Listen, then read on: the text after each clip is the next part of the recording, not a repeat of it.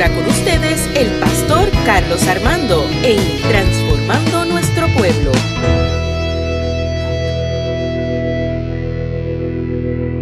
Maravilloso. Amén. ¿Cuántos dicen amén? ¿Cuántos están contentos porque Dios es bueno y maravilloso? Aleluya. Felicidades a todos los padres. Ah, gracias, gracias Sheila. gracias. Yo creo que una de las bendiciones, por lo menos para uno que es pastor, eh, yo pienso que el mayor ministerio, lo que esta mañana, el mayor ministerio mío como, como pastor son mis hijos. Y yo creo que nuestros hijos, eh, y vamos a hablar de eso ahora, eh, es el mayor ministerio de cualquier padre. No tienes que ser pastor, tú tienes hijos, es un ministerio que tienes que llevar como mamá y como papá a la perfección para que nuestra sociedad pueda ser transformada. Yo creo que nuestra sociedad es transformada cuando, cuando tenemos hijos que, que se le inculcan valores del reino y que puedan seguir ese tipo de, de ejemplo. Y hoy eh, vamos a hablar sobre las características de un buen padre. Y fíjense que yo hablo de esto y, y yo no me acerco a, a lo que es ser un buen padre. Yo intento ser un buen padre. Yo tengo que ser honesto, yo fallo mucho eh, como padre, como ser humano que soy. Y, y cuando uno habla de la paternidad, eh, por lo menos a mí no me dieron un manual, un libro que dijera, mira, estos son los pasos a seguir. Sí, cuando estudié trabajo social, eh, te ayuda porque te, dan herramientas para podernos ¿verdad? manejar el comportamiento de uno como padre, como los hijos, de la esposa, de, la- de- de todo, ¿verdad? Así que te dan herramientas, pero no hay un manual a la perfección. Cada hijo, cada hija es distinto, distinta, tiene sus características, eh, así que esa es la manifestación de la gracia de Dios en nuestras vidas. ¿Y, cua- y- cuál es la mentalidad de nuestra sociedad eh, a la, o la perspectiva de un padre según los medios que se nos inculcan? Porque en la televisión constantemente se nos ven, nos muestran cuál es la característica de un padre. Y yo creo que no se asemeja ni, ni así de lo que bíblicamente la Biblia nos estimula y nos explica de lo que es un padre. Eh, el, padre que vive una vida de soltero. El padre que vive una vida de soltero que tiene que trabajar y dejar a su esposa con sus hijos porque eso le corresponde a ella. Y el padre es el que va a trabajar, es el que mantiene, es el que sale, janguea, porque eso es lo que la cultura machista nos tiene eh, eh, mostrado. Y tiene poco tiempo para compartir con sus hijos. Que llega a su casa y se sienta en el mueble y se sienta en el mueble con el control remoto a ver televisión y a esperar que su esposa le sirva la comida, mientras él no hace nada en la casa, que mientras sus hijos quieren jugar con él, no tiene tiempo para jugar con ellos porque está muy ocupado viendo televisión, viendo los juegos y, viendo, y jugando en su mundo de papá. Si ese es el modelo de padre que usted sigue o desea seguir, yo tengo que decir con mucho respeto que eso es un modelo cavernícola. Usted es un cavernícola si usted sigue ese modelo. Porque la, realidad es que la paternidad es algo maravilloso. Cuando usted decidió casarse, escuche bien lo que le voy a decir. Cuando usted decide casarse, no dice el contrato que a la mujer le corresponden algunas funciones y al hombre le corresponden otras. No le estipula un contrato. No dice que a la mujer le corresponde cocinar y al hombre le corresponde trabajar. A la mujer le corresponde tener la casa mientras el hombre hace lo que le da la gana. No corresponde eso. Cuando tú te casaste y decides tener hijos, la responsabilidad de atender la casa de tus los hijos es de quién? De los dos. La responsabilidad de atender la casa es tanto de la mujer como del hombre. La responsabilidad de cuidar y criar a sus hijos es de la mujer como del hombre. No hay tal cosa que digan esto le corresponde a las mujeres y esto le corresponde a los hombres. Yo, a mí, mi hija me dice, papá, quiero ayudarte a lavar el carro. Y yo, pues vente, vamos a lavar el carro. Papá, quiero eh, ayudarte. En estos días estaba pegando la máquina de presión y ya como quiere estar con uno, pues papá, quiero limpiar contigo. Pues agarra aquí, toma. Y ella casi no puede con la manga, pero ahí, shh, allí me ayudó con la, con la cera. Aunque en 10 minutos, en menos de 5 minutos estaba metida en la casa nuevamente cansada. Pero se dio la oportunidad. Yo no le dije, no, mi amor, porque esto es de nene. No, no, mi amor, porque esto le corresponde a Sebastián cuando él crezca. Como la enfermera cuando le dijo a mi esposa, vas a tener papá, vas a tener quien te ayude a lavar el carro. Y yo dije, pregunté, ¿por qué? Porque es un nene, tiene pipí. y yo, pero es que mi hija me ayuda a lavar el carro. Y es nena. Ese es el estigma y ese, eso es lo que se nos inculca constantemente como hombre. Que el hombre tiene unas funciones en la casa y la mujer tiene otro. Yo no sé usted, pero a, mí me, encanta cocinar, aunque mi esposa diga, yo me voy a hacer un sabuchito mejor. ¿A cuánto le ha pasado eso? En estos días me tuve que calmar, hermano. Tuve que sacar, eh, eh, el, el hombre de la casa. Le hice arroz, le hice pollo cuando dije, no, no, me hice un sanguchito, dije, ¿para qué tú crees que yo cocino en casa aquí? no me creas, hermano, yo ese, eso lo hago aquí para que usted piense que yo mando en casa. No, ya me está viendo, yo, yo espero regaño cuando llegue a casa. Así que bíblicamente se nos enseña un modelo, un molde de unas características que yo cuando las leí me identifiqué y quiero ponerlas en práctica. Bíblicamente se ha visto a Dios como el Padre Celestial, ¿verdad? Y, pensamos que Dios tiene un género, que es hombre, es Padre Celestial. Pero yo no tengo problema con ver a Dios también como una madre. De hecho, cuando yo leo la historia de Jesús, del hijo pródigo, yo veo a mi mamá el Padre. Yo veo a mi mamá y, muchas veces el mismo, mismo Dios dice, así como las gallinas cuidan a sus qué, Así yo cuido de ustedes. Así que Dios no tiene género. Así se saca de la mente que, que Dios es el Padre y ese hombre masculino. No, no, Dios no tiene género. Dios es más allá que eso. Pero bíblicamente la Biblia estipula en muchas ocasiones cómo Dios quiere que el hombre sea con la paternidad.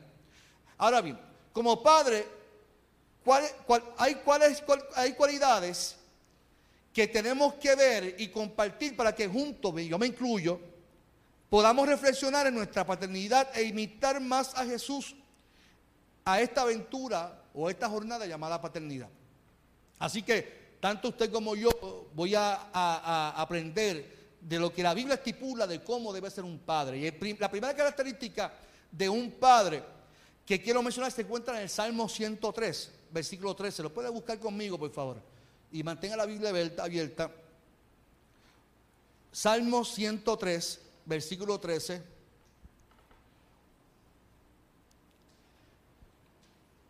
Cuando lo tenga, diga lo tengo. Salmo 103, versículo 13. Mire la, primera característica que nos enseña la Biblia en, en torno a la paternidad. Como el Padre se compadece de sus hijos, así se compadece el Señor de los que le temen. En la traducción lenguaje actual dice, con quienes lo honran, Dios es tan tierno como un padre con sus hijos. ¿Cuál es la primera característica de un padre según la palabra nos muestra? La ternura de un padre. Mayormente la gente dice, es que la madre es la que tiene que ser tierna. El hombre es más fuerte. El hombre es el que pone disciplina. El hombre es el que da cantazo.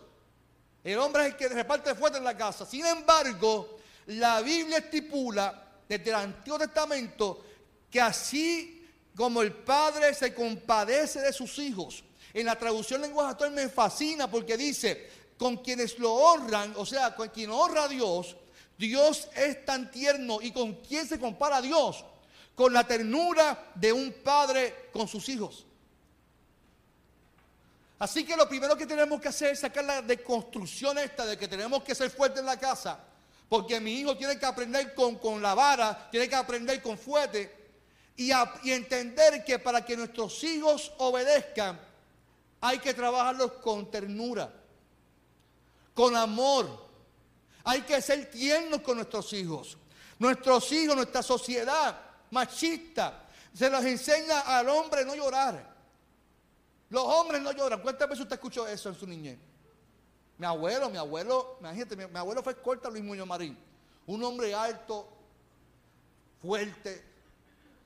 Don Armando López Peña, ese es Peña, mi, papá. Don Armando López, un hombre fuerte, corta Luis Muñoz Marín, ese hombre eh, eh, intimidaba en las parcelas y brother.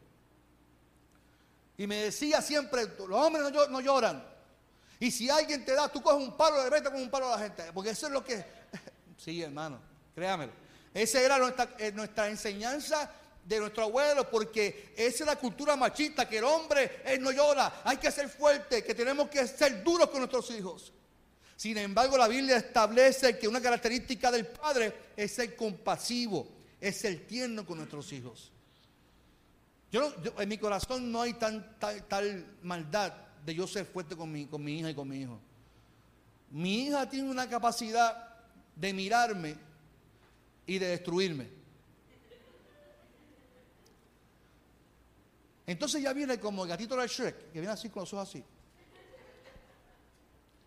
Papá, tú me das permiso para. Entonces, ¿quién le, dice que no a ella? ¿Quién le dice que no? ¿Sabe? A veces le digo que no. No te rías, Carmelito. No, no vacile. Entonces, ¿cómo, yo me pregunto, ¿cómo esta sociedad hay hombres que le pegan a sus hijos?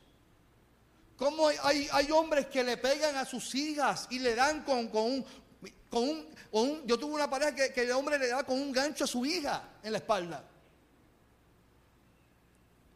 Que, hay tanto odio en nuestra mente, en nuestro corazón, que, lo canalizamos con nuestros hijos y nuestras hijas. Sin embargo, la Biblia establece que una característica importante es que seamos tiernos, porque así Dios va a ser con nosotros. Nuestro Padre Celestial es tierno como un padre es con sus hijos. O sea, la realidad es que nosotros tenemos que ser tiernos, amorosos con nuestros hijos. La compasión, la ternura es una cualidad del hombre, según el texto bíblico. Y si tú honras a Dios, dice el texto, Dios será tan tierno como un padre es con sus hijos. La, realidad social es que hay tanto estrés, hay tanta ansiedad que contribuyen a que los padres de hoy no tenga las herramientas y no tenga la capacidad de tolerar lo que nuestros hijos hacen. En mi caso yo tengo mi hijo Sebastián, que todavía se levanta por la madrugada. Entonces, ¿cómo tolera que uno quiere dormir y el nene empieza mamá, mamá, mamá? Y uno que quiere dormir. Entonces, un padre que hace con, eso? ¿Cuánta capacidad tengo yo emocional para tolerar lo que hacen mis hijos? ¿Cuánta herramienta tengo yo para tolerar lo que hace mi hija y mi hijo? Para ser tierno con ellos. Que llego cansado, estrésico a casa y mi hija primero me dice, papá, quiero jugar contigo. Y yo destrozado, cansado, que lo que quiero es acostarme en el mueble. Y mi hija me dice, papá, quiero que juegues con la Barbie conmigo. ¿Y qué tengo que hacer yo? Entonces mi hija tiene la capacidad de repetir lo mismo muchas veces. Papá, pero quiero que papá, pero papá, pero papá, pero papá, pero papá. Entonces yo quiero hacer algo para papá y ella está ahí, ahí, pero, papá. Entonces, ¿cómo yo tengo que respirar? Porque el amor es tanto que yo tengo que tolerarla, ser tierna con ella y ponerme al piso, jugar con ella. Y como que hay algo que no me deja hacer fuerte como la cultura me enseñó que tengo que ser con mi hija o mi hijo. Como que hay algo que no me deja eh, eh, ser como me dijeron que tenía que hacer. Y, me disfruto tanto el poder ser tierno con ella y tirarme al piso, jugar con la Barbie, con Ken. No me importa si soy, soy Barbie o Ken, no me importa, honestamente. A mí no me importa si yo soy Barbie o Ken. Porque ella, ella, yo, lo importante es que ella disfrute que está con su papá. Como también me dice, papá, quiero jugar con el carrito con todo remoto. Y entonces ella quiere que yo la persiga con el carrito. Es, disfrutarse la etapa de sus hijos. Porque hay que ser tiernos con ella. Porque así Dios va a ser con nosotros. ¿Cuánto dicen amén por eso? Pero nuestra sociedad es violenta y se nos enseñó que para poder disciplinar hay que someterle a los hijos. Utilizamos textos bíblicos para justificar nuestro coraje y darle a nuestros hijos. Sin embargo, la característica que tiene un padre es que practique la, ternura con sus hijos. Dígamelo a mí, que a mí me enseñaron, a mí, a mí me criaron con la correa mexicana. Y yo sé que mi papá, pero no, yo entiendo como adulto que soy, y yo no, le guardo rencor a mi papá. Yo amo a mi papá con todo mi corazón y eso fue lo que él practicó conmigo y con mi hermano. Mi papá me daba con una correa mexicana, eso es maltrato. y entonces, hoy me, me va a decir, tú te lo buscaste, Carlito. tú te lo buscaste, porque yo era fuerte. Entonces, como yo era fuerte, me tenían que someter con la correa mexicana. Y yo, mamá, me dieron con la correa. Y me dijo, mamá, es que tú te lo buscaste, Carlito. Pero yo entiendo ahora que no, que yo no necesitaba eso. Bueno, sí lo necesitaba a veces, pero no. Porque no hay razón para pegarle a un hijo, para golpear a un hijo. No hay motivos para uno ser tan duro con un hijo y marcar a un hijo de esa manera. Yo no puedo hablar ahora porque yo no tengo problema dicho con mi papá. Yo sé que yo fui fuerte. Yo creo que si yo hubiese nacido en esta generación, a, mí me hubiesen medicado, créame. A mí me, Ritalin o algo, a mí me hubiesen dado cuando... a mí me hubiesen dado algo porque era demasiado fuerte en mi casa, en mi casa. Pero la realidad es que una característica es ser tierno con nuestros hijos. Yo, mire, intente practicar la ternura. El chiste es que yo miro a mi papá ahora y yo digo, oye, tan fuerte que fue conmigo y como es con mi hija y con mi hijo. Es una ternura mi hijo coge a mi papá, mi hijo coge a mi papá, bim, bam, bim, bum, bam, bam, y él ahí, ay, dame, dame, Sebastián, sí, Y yo digo, pero, pero, ¿por qué permite que.? Y yo, Sebastián, no le a, a tu abuelo, yeah, que me dé, que me dé. Y, y, y, don Armando se lo disfruta que su nieto le está dando bofetada. Y yo digo, ah, ah pero mi, su hijo fue, era, era, mí. Eso fue a pum, bam. Porque los hijos crían, los, los papás crían, pero los abuelos qué? Los abuelos malcrían. Ay, Dios mío, aquí los, ¿cuántos abuelos hay aquí que malcrían a sus nietos? Ay, Dios mío. Yo le compro algo a mi hija, a mi hijo. No, no, yo, yo se lo pago porque yo soy el abuelo. Ay, yo soy el abuelo. Ay, los abuelos.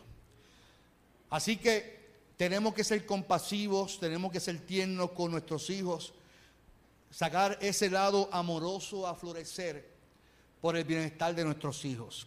El segundo, o la segunda característica, que voy a decir solamente cuatro, para irnos tempranito, que usted pueda compartir con su familia, que usted me puede invitar a comer también, ¿está bien? La segunda característica de un buen padre, según establece la Biblia, es que seamos un buen ejemplo. Ya conmigo, buen ejemplo. Repita conmigo sin miedo, usted comió bien. Buen ejemplo. Muy bien, gracias. ¿Qué dice la Biblia sobre esto? Proverbios capítulo 20, versículo 7.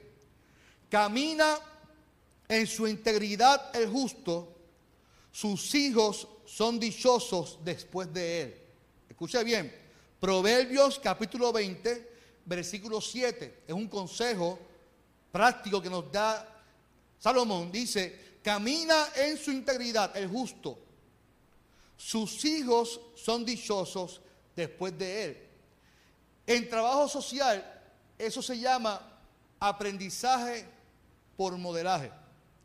A mí me enseñaron que lo que tú haces, tus hijos están que como una esponja, viendo, recibiendo, aprendiendo e imitando.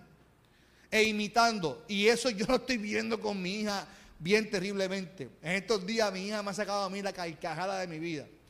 Ella me dice, te vas a reír con esto. Karina me dice en cuarto, papá, tú cuando eras chiquito, eras bien chistoso. Hacía muchos chistes, papá. Tú cuando eras chiquito, hacía muchos chistes, papá. Y yo, y yo, sí, mi amor, ¿por qué? Ay, porque yo también soy bien chistoso, papá. Yo hago muchos chistes. y a mí me da gracia porque Karina es bien observadora y todo, ella imita mucho papá en los chistes. Ustedes le, conté un día que, usted que sabe que yo hago el cafecito con mi pastor y tengo una sesión de chistes mongo en el cafecito con mi pastor. Y entonces hubo un, mes que yo todo era, ¿qué, le dijo? Era, ¿Qué le dijo tal cosa? Entonces un día mi, hija me escribió un papel, papá, qué le dijo. Y, entonces ella buscando la manera de inventarse un chiste, porque como papá hace chiste, a mí me gusta también hacer chiste. Y me he dado cuenta en carne propia lo que es el aprendizaje por el modelaje. Usted sabe que yo soy gago y a veces no se me entiende lo que hablo. Y es por mi papá, mi papá también es gago.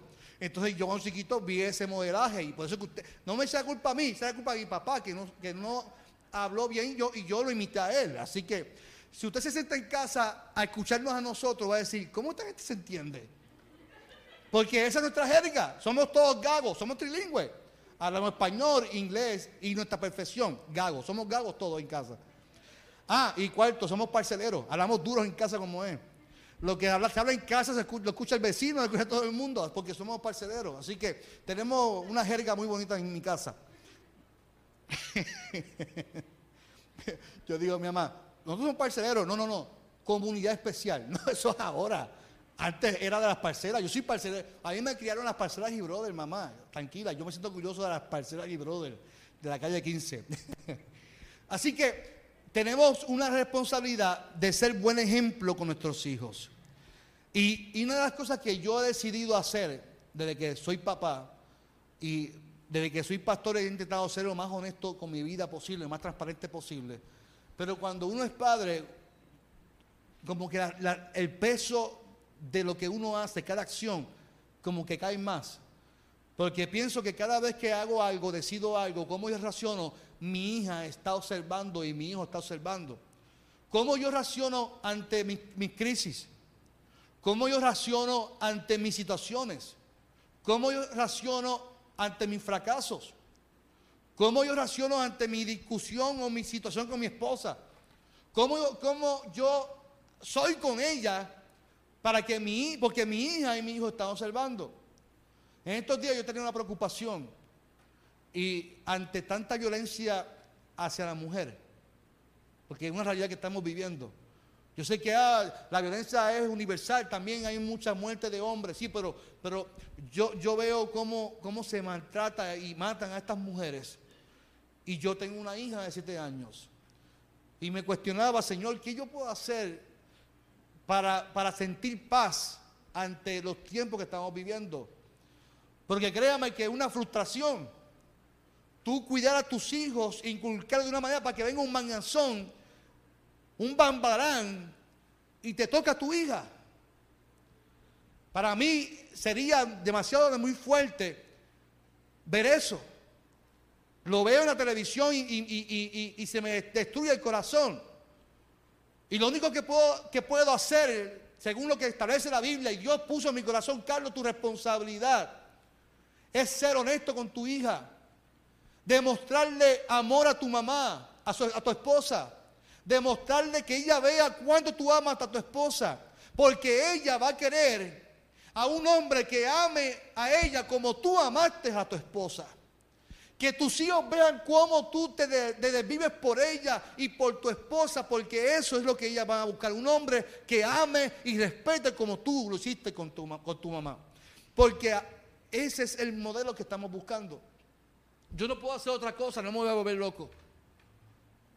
Lo que sí es que cuando llega un novio a mi casa, tengo un listado de preguntas.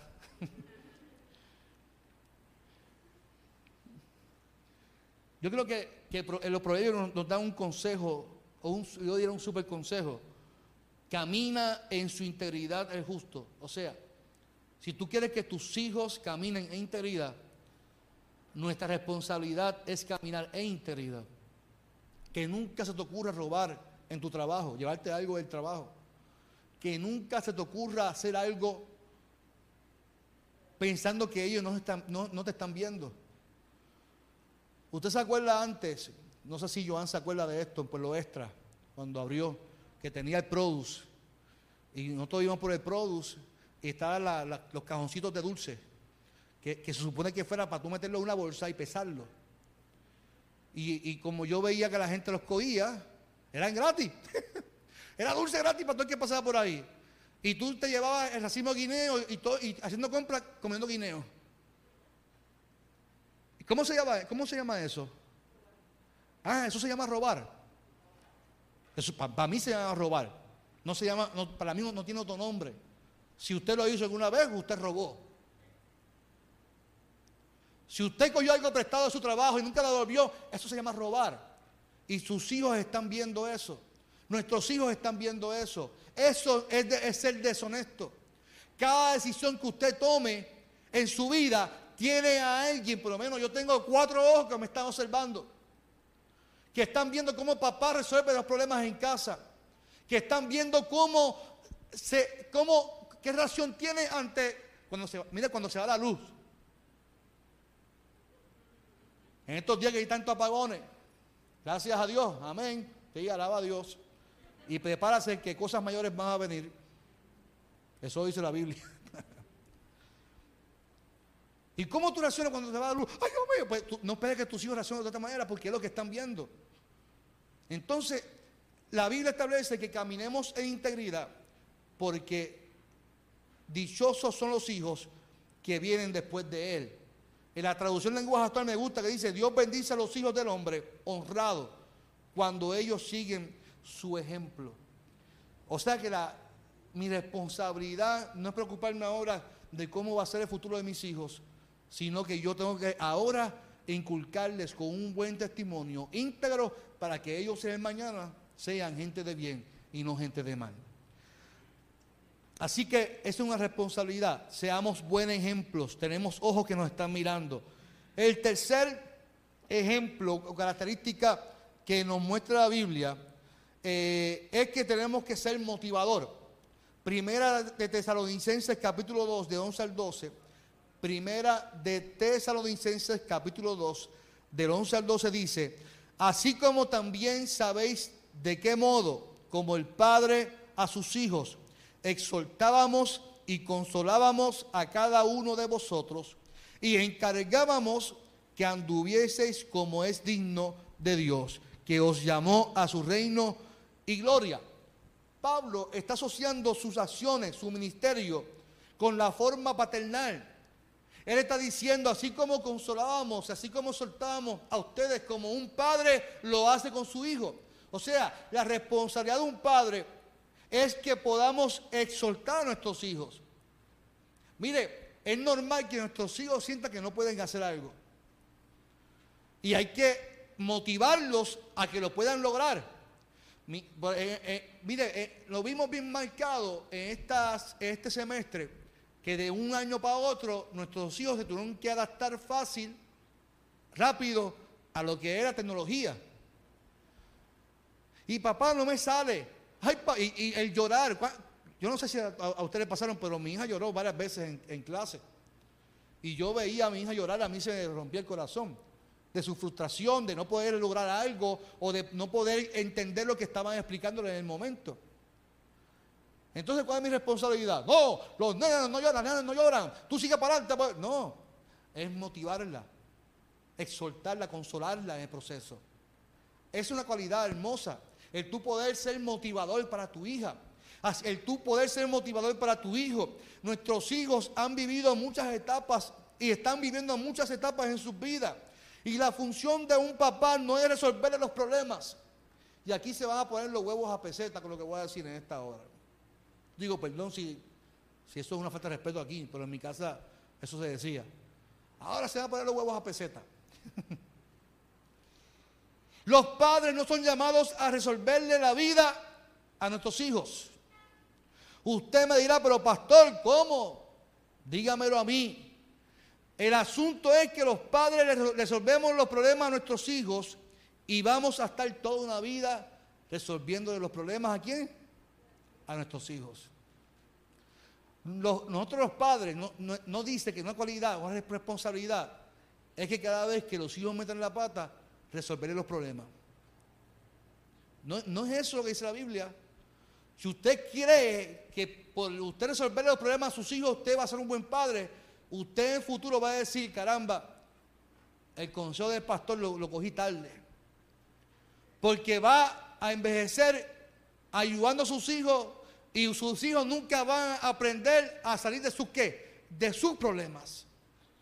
Es que, pastor, yo estoy embrollado, ¿por qué? Porque ¿qué ha hecho préstamos para que mi hijo esté bien? No, pues usted ha cometido un error. Usted no permite que sus hijos fracasen y que tengan ese fracaso como herramienta para un futuro.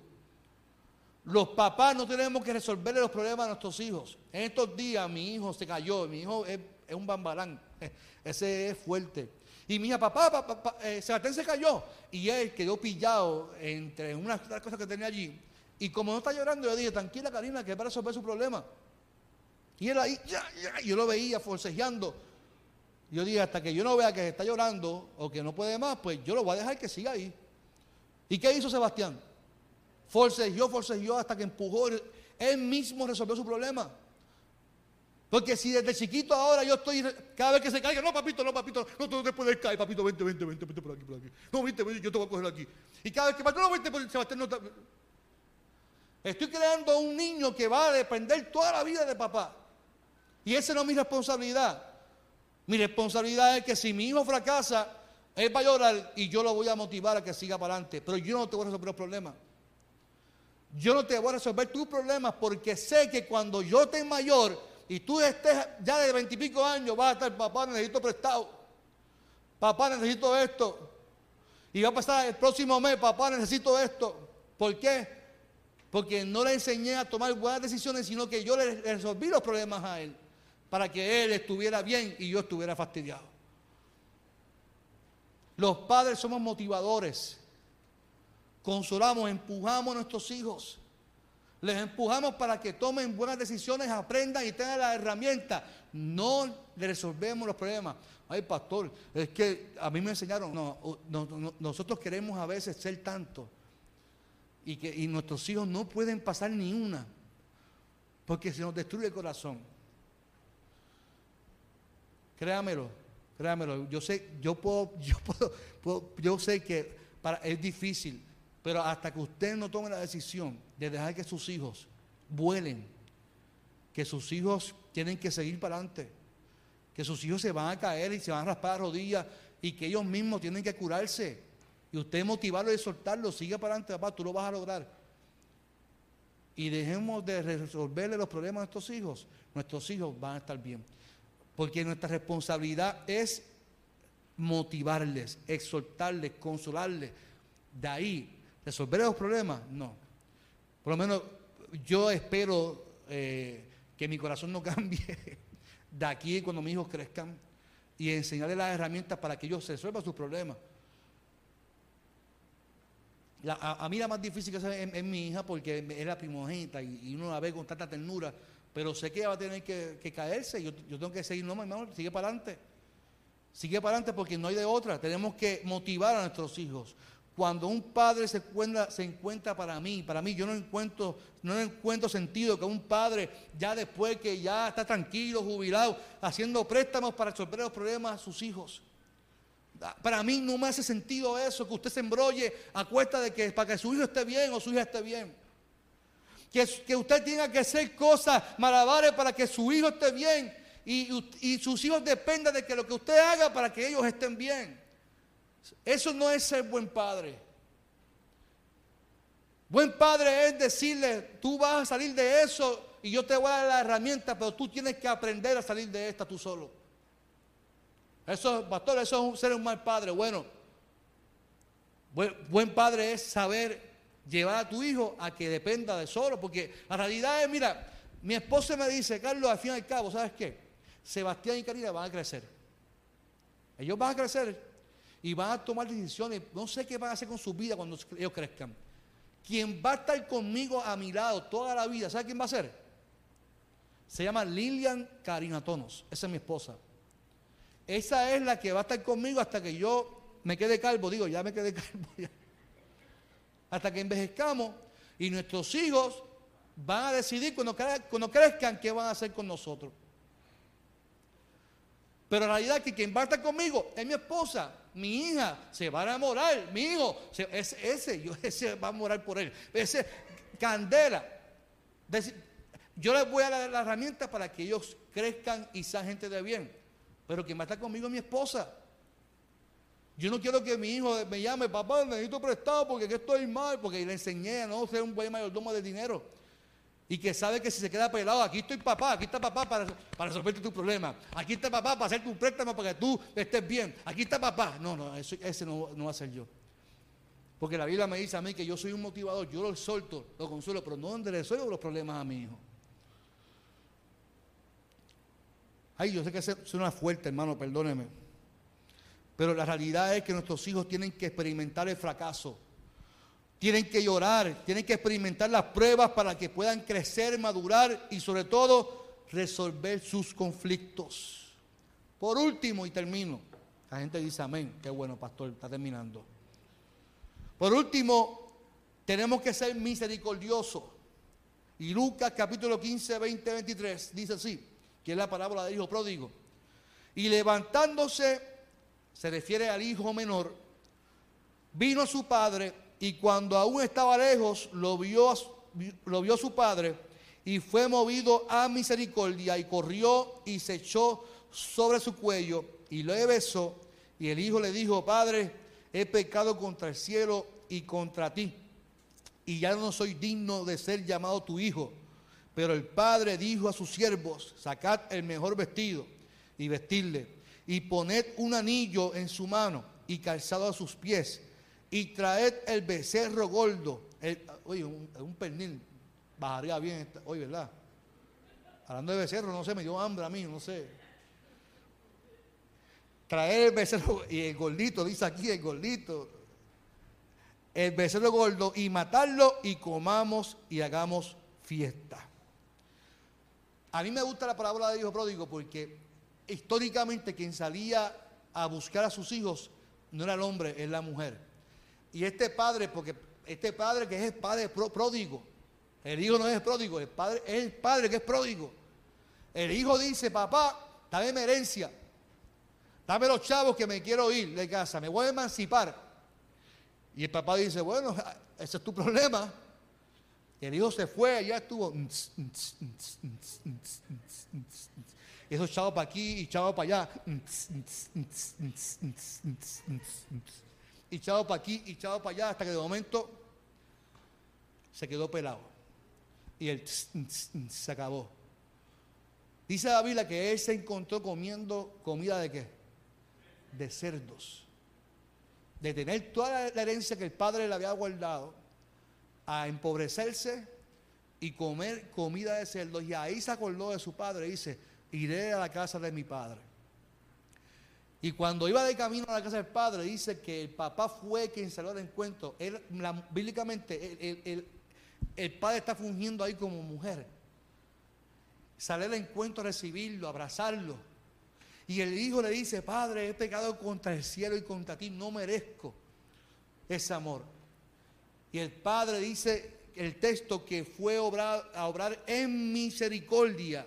Y a mí me, estuvo curioso qué significa misericordia, porque mucho lo, hablamos, la misericordia de Jehová. Hay que ser misericordioso. Pero ¿qué significa ser misericordioso?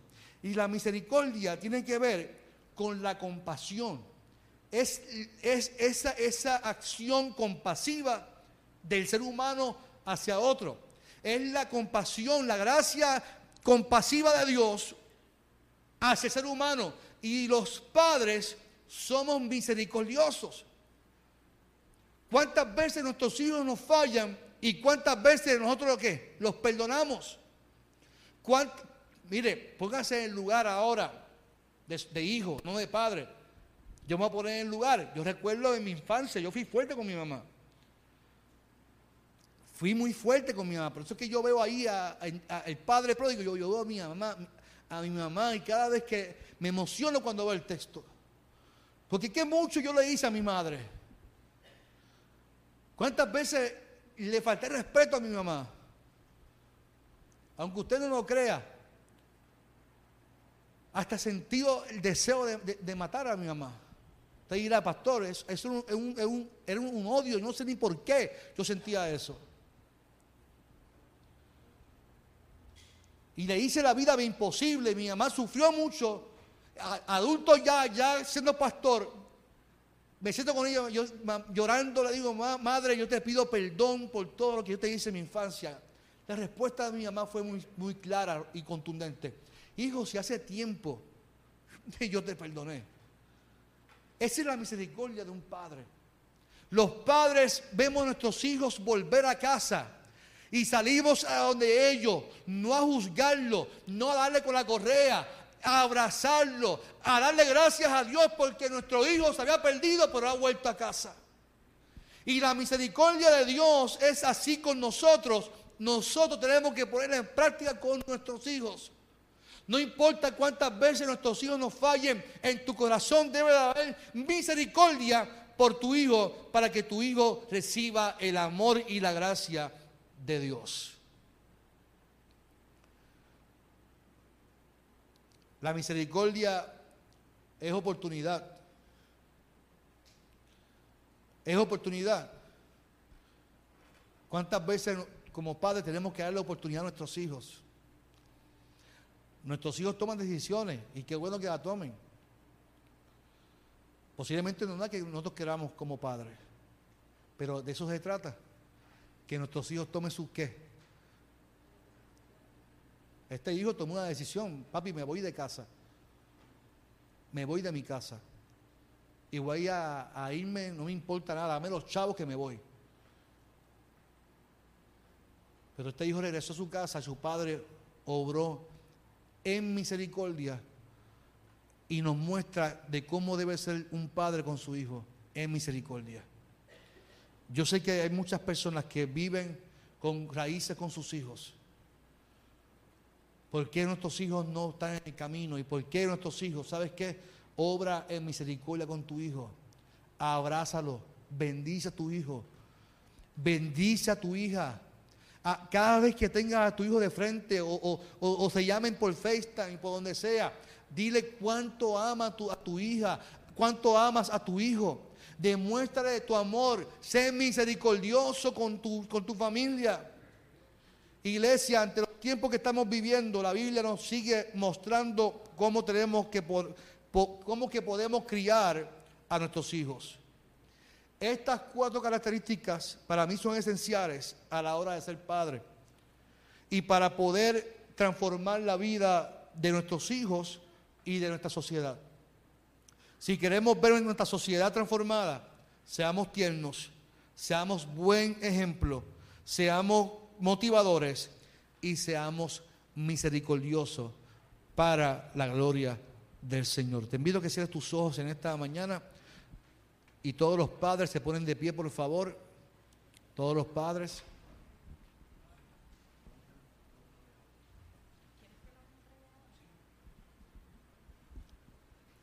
Y lo voy a pedir a los padres que pasen aquí al frente para orar por ellos en esta hora.